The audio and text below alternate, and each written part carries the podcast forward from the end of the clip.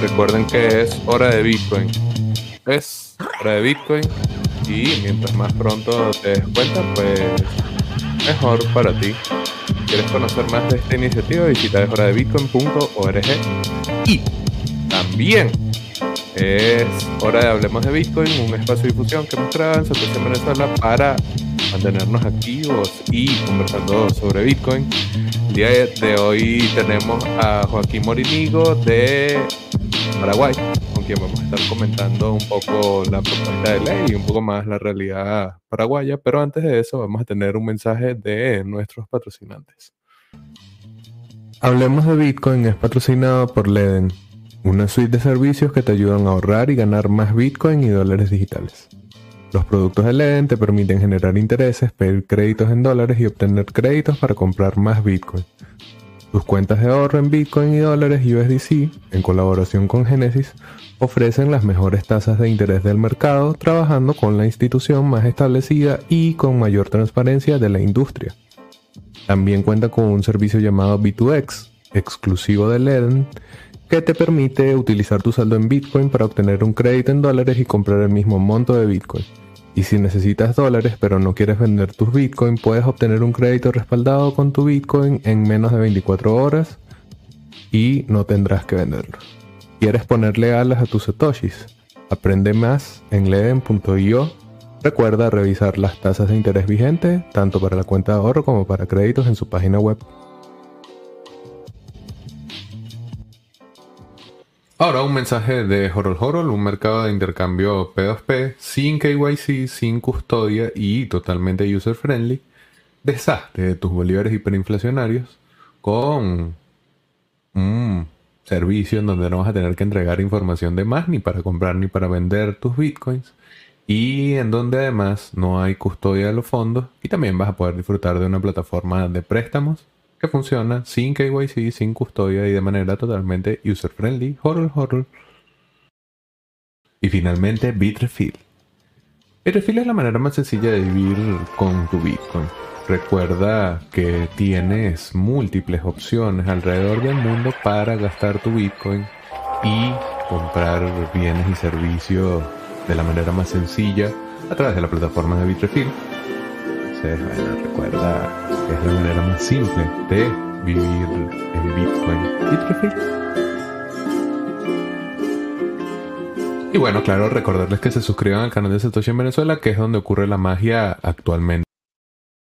Bueno, bienvenidos entonces a Hablemos de Bitcoin, un nuevo episodio, el día de hoy con Joaquín Morinigo, como les habíamos dicho, arroba CryptoBoy, con quien vamos a estar conversando sobre Paraguay, una reciente propuesta de ley que hubo por allí y ver qué tan bullish o bearish es esta eh, nueva propuesta que hay en la región latinoamericana. ¿Cómo estás, Joaquín? ¿Todo chévere?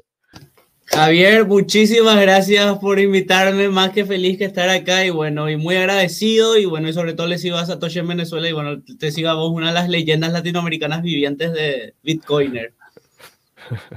Bueno, gracias por eso. Estamos aquí todos metiéndole con todo a Bitcoin. Eh, bueno, vamos a empezar de una vez. Si alguien que no te conoce y quisiera de repente saber quién es Joaquín Morinigo, cuéntanos brevemente quién es, qué haces y bueno, nada, bienvenido Hablemos de Bitcoin.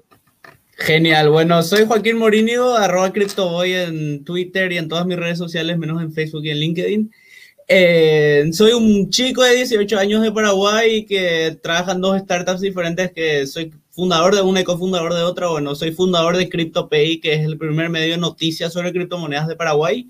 Eh, actualmente la página está en mantenimiento, vamos a relanzar entre julio y agosto, vamos a ofrecer cursos, vamos a ofrecer consultoría, servicios técnicos para equipos de minería y demás. Eh, también contenido multimedia como podcast y videos en YouTube. Y bueno, mi segunda startup que soy cofundador es Araput Network, que busca ser la primera blockchain en la historia de Paraguay. Eh, y bueno, ese soy yo, soy fanático de Bitcoin, compré mi primera criptomoneda cuando yo tenía 13 años y no compré Bitcoin en el 2014, compré Darkcoin, que bueno, después se cambió el nombre a Dash. Eh, y bueno, y así empecé y realmente empiezo a meterme a invertir como loco en criptomonedas en el 2017-2018 cuando el sistema financiero paraguayo no me dejaba invertir en servicios tradicionales porque, bueno, no tenía 18 años, era un informal, entonces yo buscando en dónde invertir mi dinero fiat, encuentro las criptomonedas y ahí entro con todo a Bitcoin, Ethereum y demás criptomonedas. Yo no soy un maximalista, no me considero un maximalista, me gusta trolear maximalistas, eh, pero bueno, soy un entusiasta de criptomonedas, blockchain y Web 3.0 en general. Bueno, yo tampoco soy maximalista, sencillamente me gusta Bitcoin, pues, ¿qué vamos a hacer? Pero bueno, eh, no, excelente, además bien que te lleva unos años ahí, entonces uno ve ya la diferencia generacional y, o sea, desde jovencito ya expuesto directamente a este tipo de tecnologías y muy importante lo que decías de la motivación, empujado porque el propio sistema tradicional no te permite con, si no eres mayor de edad, participar de este tipo de mercados. Entonces tener una opción como Bitcoin o criptomonedas, pues obviamente abre allí un, un panorama interesante incluso para los jóvenes latinoamericanos. Y bueno, el día de hoy vamos a hablar directamente sobre Paraguay, que bueno, como había dicho, está generando por allí un poco de ruido, un poco de hype alrededor de esa propuesta de ley de Carlos Rejala. Llegaremos allá, pero antes quisiera que nos hicieras un panorama de lo que es actualmente en Paraguay, cómo está la economía, cómo está la política, si ves que está todo tranqui, si deberíamos echarle el ojo a algo más de lo que está pasando en Paraguay. Coméntanos allí. Bueno, genial. Em, Paraguay tiene una de las monedas fiat más estables de Latinoamérica, por no decir que es la más estable. De aproximadamente 1942 tenemos la misma moneda fiat. nunca le sacamos un cero a la moneda siquiera. Tiene una inflación controlada que según el Banco Central es, del, es de aproximadamente 3% anual. Yo no creo en el Banco Central y en su índice de inflación. Eh, pero bueno, eh, Paraguay es un país que está en el medio de América del Sur. Tenemos como vecinos a, potencias como Argentina, Brasil y, bueno, y Bolivia. Paraguay no tiene mar. somos un país mediterráneo junto con Bolivia, eh, donde la energía es muy barata, por eso muchos mineros, hay mucha actividad minera en Paraguay. Y bueno, y sobre todo Paraguay tiene un gran problema que es la corrupción de los políticos, que es uno de los países más corruptos del mundo. Eh, creo que estamos con Haití con uno, y con Nicaragua en ese top de los peores del mundo. Y bueno, eso es Paraguay. Que dentro de todo, dentro de sus cosas malas, tiene cosas muy interesantes. Y bueno, y para mí es un gran, es un gran país para hacer crecer el ecosistema cripto y ser un ejemplo de, de criptomonedas blockchain de Web 3.0 desde Latinoamérica para todo el mundo. Ok, perfecto. Además, por allí se habla mucho de ese potencial energético precisamente como para apalancar lo que puede eh, tener de adopción Paraguay. Creo que, y bueno, llegaremos hasta allá, pero mucho de lo que se habla en la ley tiende a fijarse específicamente en esa fortaleza que tiene Paraguay. Y bueno, también te voy a preguntar sobre eso, pero antes de llegar allá como tal, eh, además de la estabilidad de la moneda, digamos que las instituciones son confiables, existe un marco estatal eh, real o todo se basa en la corrupción. O sea, o sea como dice que están entre los más corruptos, me pregunto eso también. Eh, yo te diría que Paraguay se basa en corrupción, o sea, en Paraguay todo se mueve más rápido con la coima, o sea, con los sobornos, puedes hacer lo que quieras en Paraguay, es una pena, pero es una realidad. En, en las entidades gubernamentales hay muchísima burocracia, pero bueno, lastimosamente con la corrupción cualquiera que tenga dinero puede acelerar cualquier trámite. Sí, seguramente eso no de eso no va a estar exento bueno, la entrada que haya la industria por allí. Además, por aquí nos comentan que corruptelas con el gobierno hay en todas partes del mundo, así que bueno, comparto también ese sentir. por eso. Ahora sí pudiésemos pasar a hablar sobre la energía. Coméntanos por eso que habla sobre eh, que tiene mucho generación energética. Hay allí una colaboración de Paraguay con Brasil para proveer energía, o sea que es, es una realidad, pero bueno, conocerlo un poco más a detalle desde tu perspectiva. Genial. Bueno, Paraguay es un país muy chico, solo, solamente, somos solamente 7 millones de habitantes, o sea, al lado de Brasil y Argentina somos un poroto. Eh, y bueno, y tenemos dos hidroeléctricas gigantes que compartimos, por un lado con Brasil, que es la represa de Yasureta, y bueno, y por otro lado con, eh, perdón, con Argentina es Yasureta, y bueno, y con Brasil compartimos Itaipú. Eh, generamos muchísima energía limpia porque bueno, usamos energía proveniente del, del agua. y como Paraguay es un país tan chico, no usamos toda la tecnología, entonces terminamos vendiendo el excedente a Brasil o Argentina por una miseria. Y si bien Paraguay produce muchísima energía, hay un gran problema. Eh, la distribución eléctrica en Paraguay es muy mala. O sea, hay partes de, en Paraguay donde la energía no llega, entonces la energía no se distribuye correctamente, lo que es una pena porque, bueno, vos salís de Asunción, que es la capital, y vas hacia el Chaco, que es la región más desértica, y en muchos lados no tienen, no tienen luz, eh, ni siquiera tienen agua. Entonces, sí, Paraguay genera muchísima energía, pero no la distribuye de manera equitativa ni de manera correcta. Y eso también pudiese ralentizar la entrada de mineros, pues porque tendrían que ir directamente a donde las instalaciones ya están hechas o donde al menos la creación de esta infraestructura para operar grandes granjas de minería tendría que estar cerca de lugares en donde ya el sistema energético está desarrollado y tiene una buena distribución, como nos comenta Joaquín. Ok, y ahora sí, ya después de esta introducción, podemos entrar en materia Bitcoin, criptomonedas, eso que dices de Internet 3.0, toda, toda esta tecnología alrededor. Ok, ¿cómo está la situación de Paraguay con respecto a esto? ¿Hay presencia de Bitcoin en los cambios, en las calles? ¿Hay uso de contratos inteligentes para... ¿Hay especulación el guaraní? No sé, o sea, lo que se te ocurre sobre eso que llaman la gente adopción, uso. Coméntanos la realidad paraguaya, Joaquín. Bueno, acá va la realidad de Paraguay con criptomonedas sin filtro, porque yo no digo mentiras y no soy el chaleco antibalas de nadie, ni mucho menos de los políticos, así que vamos a darle. Paraguay tiene un gran problema que son que es el oligopolio bancario, es decir, los bancos están metidos en absolutamente toda la vida de los ciudadanos. Eh, por más que en Paraguay hay una gran tasa de informalidad, mucha gente no está bancarizada, pero lo que estamos bancarizados tenemos los bancos por todos lados. Los bancos son dueños de casa de bolsa, son dueños de aseguradora y bueno, y son dueños, controlan casi todas las finanzas del país. Eh, y bueno, y hay un gran lobby en el Congreso de la Nación eh, que es muy pro banco, pro Asobank, que es la Asociación de Bancos de Paraguay, por lo que son muy conservadores y ningún exchange cripto, por ejemplo, puede abrir eh, en cuentas de banco. Por eso no tenemos ni un exchange internacional que esté operando en Paraguay, que tenga oficinas físicas en Paraguay, porque se le hace imposible abrir si quiere una cuenta de banco. Eh, y bueno, y esta otra matriz que es Paraguay es un buen lugar para lavar dinero, lastimosamente. Entonces, muchos bancos o muchos exchange cripto deciden directamente no venir a Paraguay por el riesgo de lavado de dinero que, que hay. Eh, y bueno, fuera de eso, el mercado paraguayo de Bitcoin está creciendo. Te diría que somos aproximadamente de 30 mil a 50 mil usuarios que usamos Bitcoin o criptomonedas, tanto sea para comprar y holdear, como lo hace la mayoría, o para gastar en, con este hype que el diputado Rejala estuvo haciendo.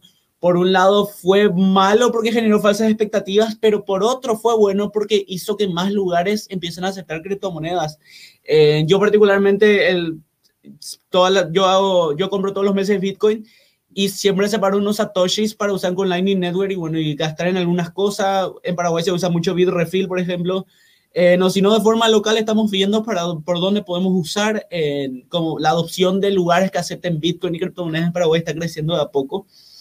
Eh, y bueno, y sobre todo todo el mercado paraguayo se basa en el peer-to-peer -peer puro y duro, ya que lastimosamente en el sistema, el sistema nos obliga a que todo sea peer-to-peer. peer to peer y bueno, el mercado paraguayo se basa en confianza, en una confianza que se va construyendo y en una confianza que como somos, somos poquísimos usuarios de criptomonedas, a los famosos cambistas de criptomonedas, todos les conocemos.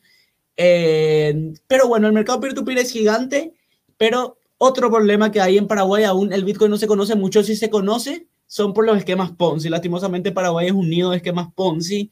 Eh, D9 en su momento estuvo fuertísimo en Paraguay. Eh, y bueno, cada día crecen más esquemas Ponzi y lastimosamente hay un tabú muy grande que, bueno, la gente piensa que Bitcoin es una estafa, pero realmente piensa eso porque los esquemas Ponzi en Paraguay son muchísimos y ya mucha gente cayó estafada y las autoridades en Paraguay lastimosamente no hacen nada con los esquemas Ponzi. Entonces, en las comunidades, en las diferentes comunidades, en Bitcoin Paraguay, en Hashpi y en Team Minero Sarambi, por citarte algunas comunidades de Paraguay, es una lucha del día a día informarle a la gente que tenga cuidado con los esquemas Ponzi y bueno, y evangelizar con la palabra de Satoshi a, quienes podamos. Bueno, escucho un panorama que me parece conocido a pesar de que, bueno, esta es la criptonación, pero bueno, bueno, no, estamos tan desolados así.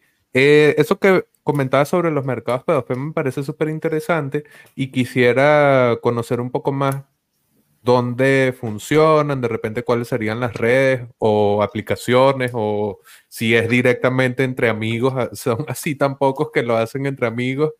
Entonces, bueno, coméntanos un poco sobre ese mercado P2P duro y puro, como decías. Cuando hablo de duro y puro, realmente me estoy refiriendo al viejo este cripto versión Paraguay. ¿Por qué? Porque se basa simplemente en confianza y en los amigos. Eh, la mayoría, hay gente que solo se dedica a ser, son cambistas solo de criptomonedas y bueno, y es a lo que la gente, a lo que nosotros, los usuarios de cripto, compramos y vendemos siempre. y bueno, y se pueden mover, se puede mover mucho dinero. En la mayoría de las transacciones peer-to-peer son de poco dinero, pero el tema se complica cuando hay que mover mucho dinero porque, bueno, ya que no podemos usar bancos y demás, en la logística para mover tanto dinero fiat a veces es complicada, pero bueno, igual sobrevivimos. En, y bueno, cada vez más plataformas están teniendo impacto en Paraguay, como, no sé si puedo citar nombres, pero bueno. Eh, sí, claro, claro, sin problema. Bueno, Binance, por ejemplo, está creciendo mucho en Paraguay, es una de las plataformas más usadas. Eh, y bueno, Hold Hold también se usa bastante de a poco y otra que se llama BIS, creo que también pero la mayoría creo que en Paraguay tendemos más a hacer anti-KYC y bueno, por una cuestión de privacidad y de confianza, nos movemos entre amigos para comprar y vender. Claro, es que además que si dices que no, que es el lejano oeste, que además los bancos no están muy puestos para la tarea, que no les interesa seguramente, suena bastante coherente que no quieran exponer datos porque tú no sabes quién está del otro lado del trade, si realmente estás hablando con la IRS paraguaya. ¿Cuál sería la organización equivalente a la IRS de, en Paraguay? Sí, eh, la Secretaría de Estado de Tributación, la SET. Oh, bueno, casi como la SEC en Estados Unidos, pero la SEC paraguaya.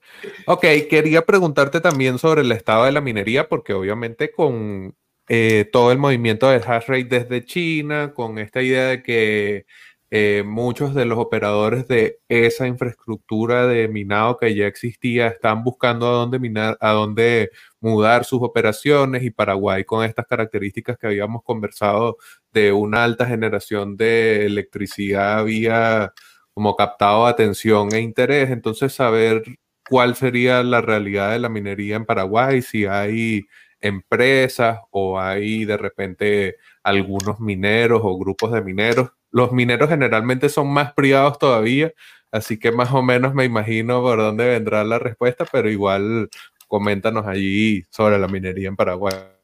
Bueno, la minería en Paraguay es lo que se hace desde, yo tengo amigos pioneros de la minería en Paraguay que desde 2011, 2012 ya están minando Bitcoin.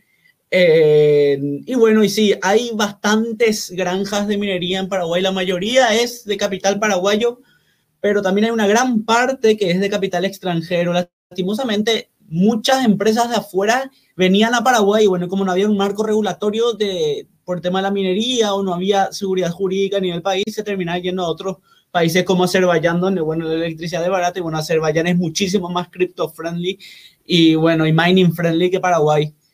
Eh, bueno, dato interesante, en Paraguay está una de las granjas de minería más grandes del mundo que nunca fue paraguaya, era de unos brasileros que terminaron vendiéndole a unos chinos.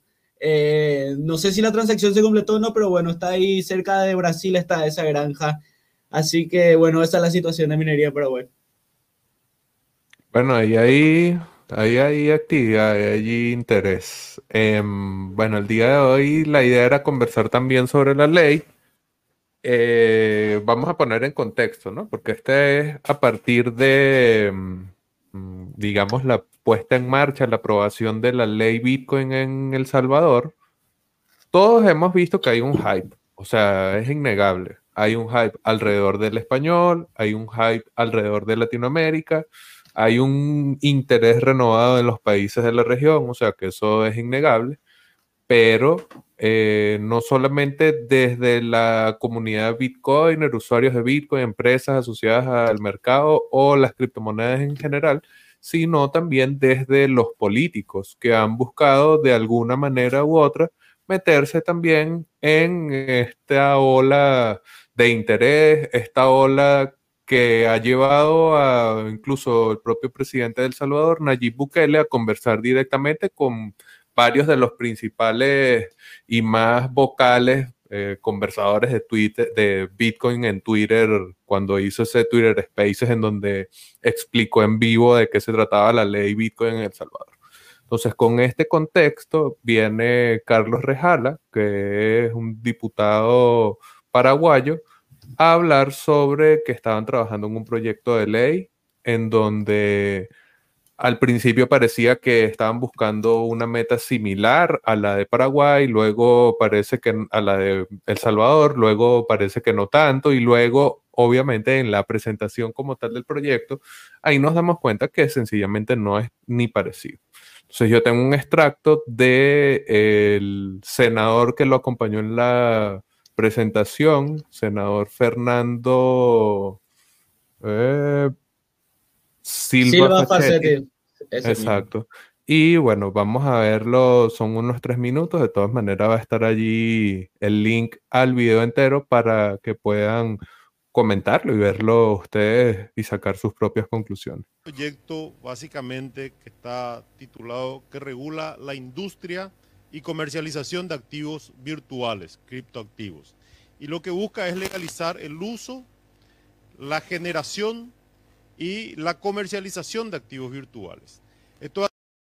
Ajá, ya antes de continuarlo ahí, eh, para que vean que hace bastante énfasis en regularizar la generación de activos virtuales y era lo que comentaba al principio, que mucho del interés de la ley está en la actividad de la minería.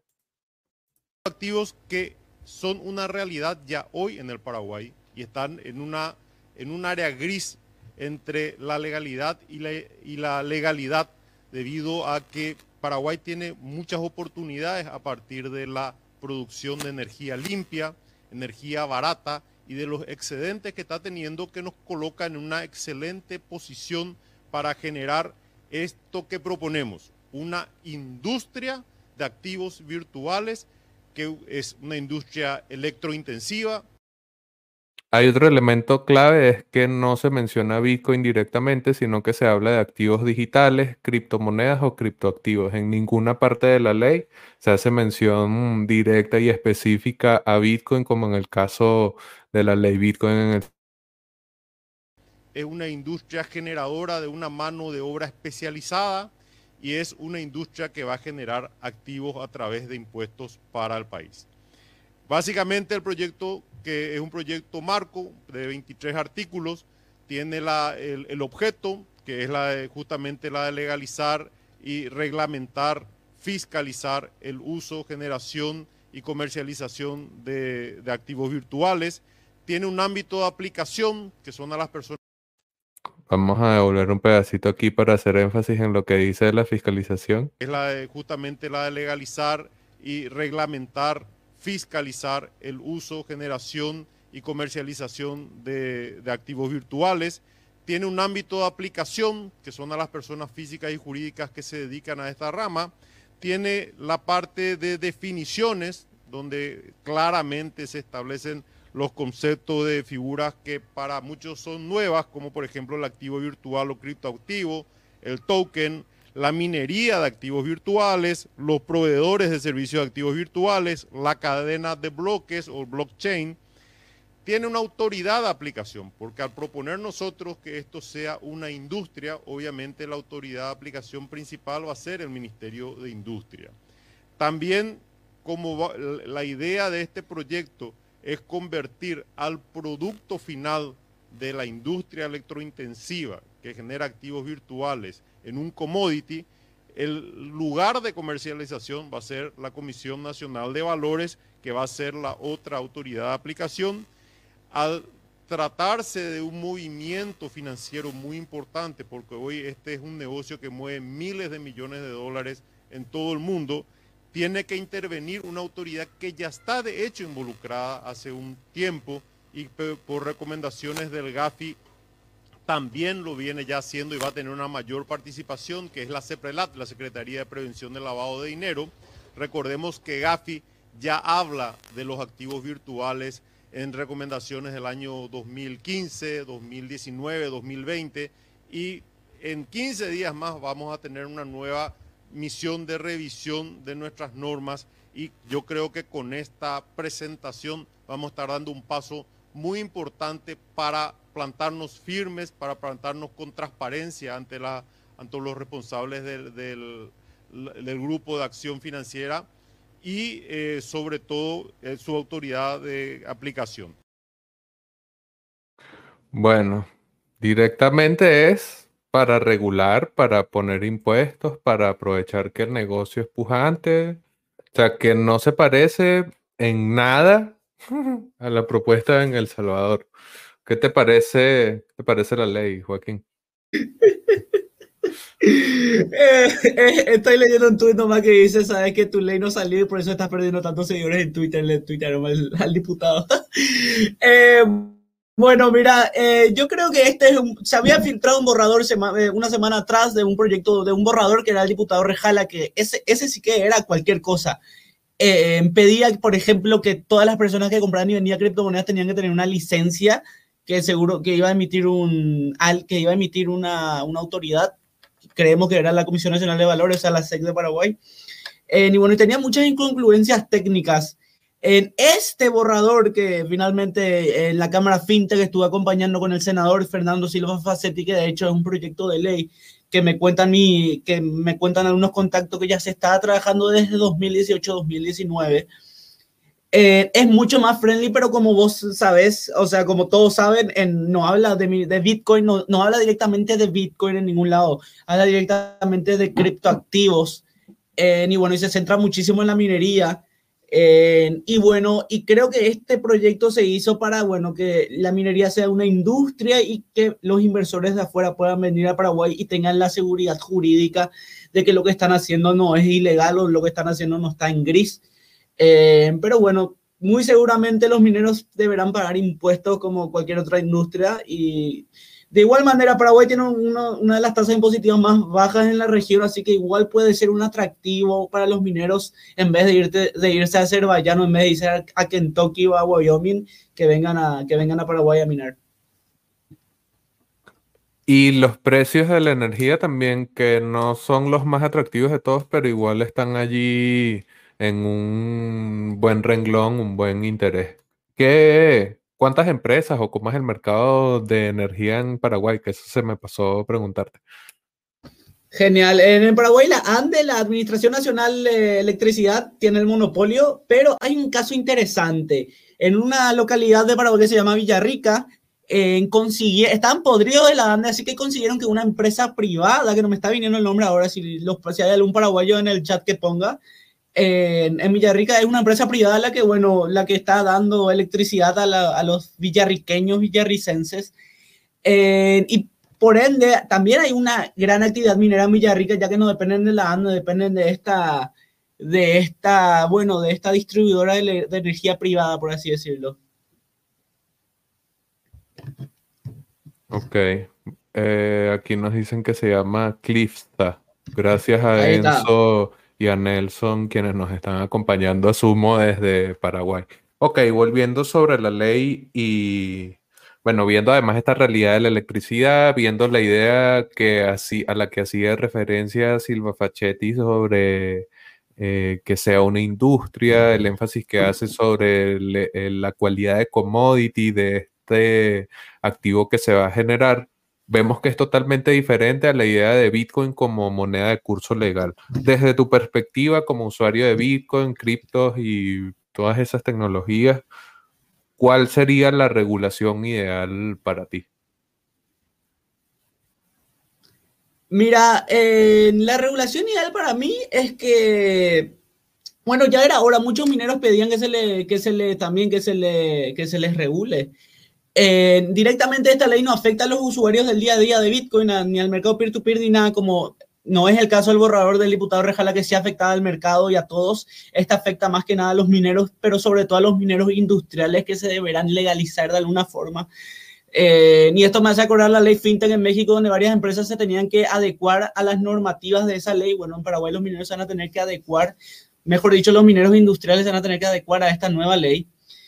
Eh, y algo que te quería comentar es que de hecho ya había una, una la Secretaría Antiprevención del Lavado de Dinero en el 2019-2018 ya había sacado una normativa que todos los exchange paraguayos, bueno, mejor dicho, decía, y creo que estará en algún lugar de internet, decía que los, los proveedores de servicios de criptoactivos y los mineros de criptoactivos deberían registrarse como sujetos obligados ante la Secretaría de Prevención Antilavado de Dinero. Yo creo que lo que hace esta ley es básicamente, bueno, poner en, básicamente regularizar en la ley, finalmente, valga la redundancia, lo que ya se venía hablando en el 2018-2019. Ok, como darle el ejecute de alguna forma, ponerla en marcha para que, bueno, comiencen a regularizarse. Ok, bueno.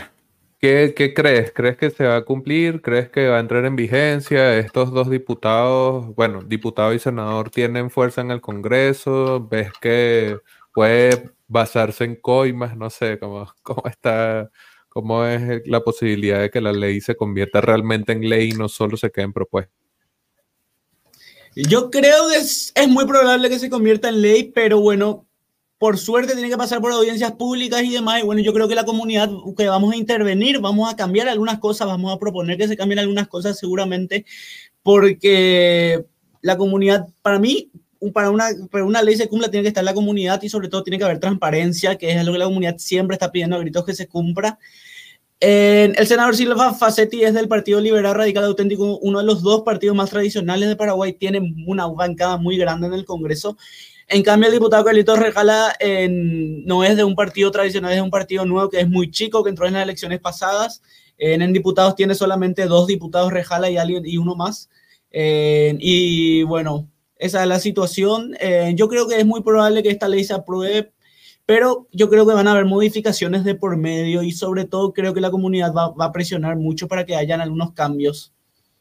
Y bueno, coméntanos cuáles serían de repente esos cambios que tú ves que pudiesen haber y si tienes alguna idea que quisieras llevar a esa discusión, de repente, no, va a estar preparado también. No, genial. Em, por ejemplo, al hablar, hay algunos conceptos básicos que te dice, por ejemplo, que es una criptomoneda y que demás, que son conceptos que técnicamente no están correctos. son cinco o seis conceptos que están muy mal escritos, que esos se van a, estoy casi seguro que van a cambiar finalmente. y bueno, y otra cosa que, que varios mineros pidieron es que se haga una división entre quienes son mineros industriales y quienes son mineros que hacen por hobby, por ejemplo. Eh, entonces yo creo que estas, estas distinciones al fin y al cabo van a ver de quiénes realmente son los que tienen que sacar la licencia porque hacen algo como una actividad del día de quienes por hobby, por ejemplo, no lo hace. Porque al fin y al cabo la minería de criptomonedas en general se puede hacer desde una computadora. O sea, Monero se mina de la computadora. Hay lugares donde puedes minar Bitcoin de la computadora y demás. En Ethereum se mina con tarjetas gráficas y sería ridículo que alguien que está minando Monero en su compu se tenga que sacar una licencia para minar Monero en su computadora que él pagó con una luz que él está pagando, con un wifi que está pagando otra vez. Entonces yo creo que estas son algunas matices que, bueno, finalmente en la ley van a cambiarse para que, para la tranquilidad de, de todos. Ok, perfecto. Bueno, hemos hecho un repaso bastante completo sobre la realidad paraguaya en general, sobre adopción y uso de Bitcoin y criptomonedas, también sobre la ley. No sé si nos quieres comentar lo que estés haciendo ahorita, quieres contarnos qué se viene por allí con ese proyecto de noticias que habías mencionado. Genial, bueno, CryptoPay se viene con todo. Vamos a revolucionar el mercado paraguayo, vamos a hacer un... Eh, a mucha gente no le gusta que use esta palabra, pero bueno, vamos a hacer un hub de, de lugares para gastar tus criptomonedas en Paraguay, en un sitio de información para que la gente pueda acudir en Paraguay, porque muchas veces la gente quiere saber qué es Bitcoin, pero entra a Internet y lee Wikipedia, cosas así. Queremos poner fuentes fidedignas, queremos evangelizar a la gente, vamos a ofrecer cursos básicos, intermedios, avanzados, porque finalmente estar en el mercado de las criptomonedas es como ser médico y mucha gente me odia porque digo esto, pero es la verdad, porque cada día salen cosas y cada día tenemos que estar estudiando qué sale, porque vos podés entrar en el mercado de las criptomonedas hace un año y ahora cambia muchísimo. Es un mercado ultra dinámico y es un mercado donde la gente no se puede quedar estática porque si no pierde mucho conocimiento. Eh, en CryptoPay va a venir a revolucionar el mercado paraguayo y bueno, vamos a traer muchísimas cosas nuevas y sobre todo vamos a hacer un lugar, un espacio donde los bitcoiners, donde toda la comunidad de criptomonedas, tanto como veteranos como nuevos, puedan convivir en un ambiente potable. Ok, bueno, no, perfecto. Ojalá tenga fuerza y que la gente sepa que tiene allí un lugar para encontrarse y conversar sobre estos temas que al final, como uno de los elementos clave de poder meterse de cabeza en este tipo de tecnologías es que haya una comunidad con la que comentar y aprender sobre estos temas y no hay nada como encontrarse en eventos, en meetups, en actividades, en un espacio que pueda ser recurrente, siempre es súper importante. Hemos estado mostrando prácticamente durante todo el show tu usuario de Twitter, arroba con y latina las dos. Eh, pero de repente si alguien quiere conversar contigo, quiere saber un poco más de tu proyecto, preguntarte alguna cosa sobre Paraguay o nada, en general conversar contigo, ¿dónde te consiguen, bro? Eh, por Twitter me pueden tirar un Twitter, yo hablo siempre en Twitter, soy muy activo. Es más, yo tengo Twitter hace menos de un año realmente y yo decía, no, pero Twitter no vale la pena y mentira, eh, Twitter es el mejor lugar para informarse sobre criptomonedas. y bueno, y en LinkedIn también suelo estar muy activo como Joaquín Mourinho, me pueden buscar sin problema. Y estoy arroba cripto hoy también en Telegram, si directamente me pueden escribir, me quieren escribir a mi Telegram sin problema con ese mismo arroba. Ok, perfecto. Entonces ya saben allí cómo conseguir a Joaquín si quieren conversar con él. Y bueno, hemos tenido un bastante completo episodio sobre Paraguay, conversando sobre la realidad político-social de adopción de Bitcoin y criptomonedas. Y obviamente que en Paraguay ya saben que es hora de Bitcoin también. Vimos allí, como nos decía Joaquín, sin mucho... Eh, no sé, como sin esconder nada, hablando de la realidad más real de Paraguay. Así que bueno, muchas gracias por tu tiempo, Joaquín, y bueno, gracias a las personas que nos acompañaron en vivo y que nos escuchan en su agregador de podcast preferido.